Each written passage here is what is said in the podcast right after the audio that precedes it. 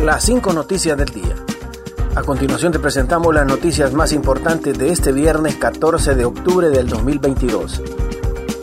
Xiomara Castro disertará sobre seguridad alimentaria en Italia el próximo lunes.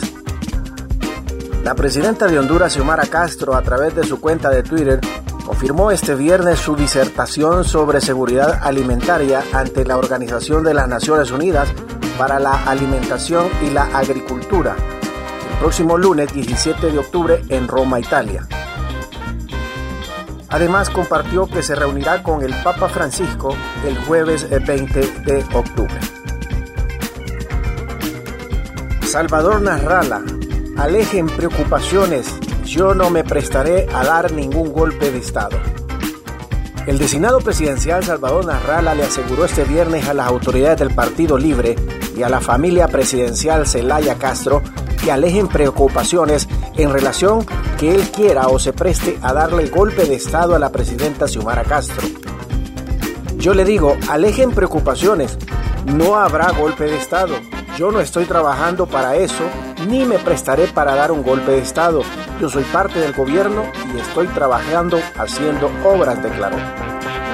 Narrala dijo que él ha manifestado su malestar porque no lo toman en cuenta para tomar las decisiones importantes del país, con lo cual la presidenta Xiomara Castro está incumpliendo el acuerdo firmado de la alianza antes de las elecciones el 28 de noviembre del 2021.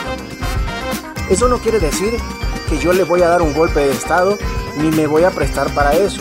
Eso es un síndrome que les quedó después de los acontecimientos del 2009, dijo Salvador Narraga. Continuamos con las noticias en las 5 noticias del día.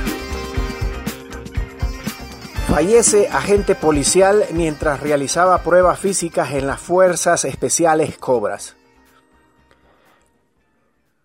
Un agente policial sufrió un desmayo durante realizaba las pruebas físicas en el plantel de las Fuerzas Especiales Cobras, ubicado en la colonia 21 de octubre de la capital hondureña. Sin embargo, minutos más tarde, la Secretaría de Seguridad, a través de su Departamento de Comunicaciones, confirmó la muerte en un centro asistencial del agente policial de un fulminante paro cardíaco.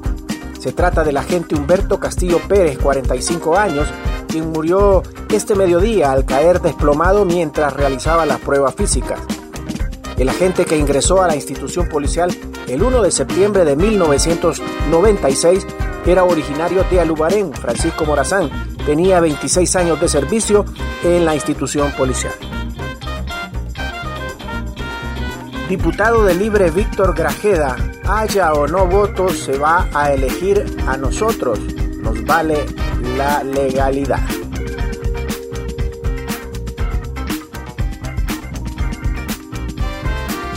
La Corte confirma auto de formal procesamiento a exdirector de la OAVI.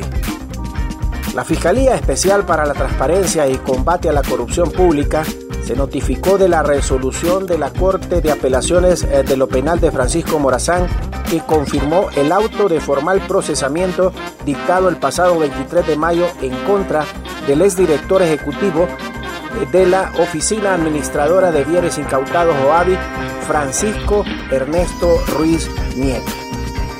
El requerimiento fiscal en esta causa se presentó por el delito de violación de los deberes de los funcionarios en el marco de la operación Omega 11, ejecutada el 19 de noviembre del 2021.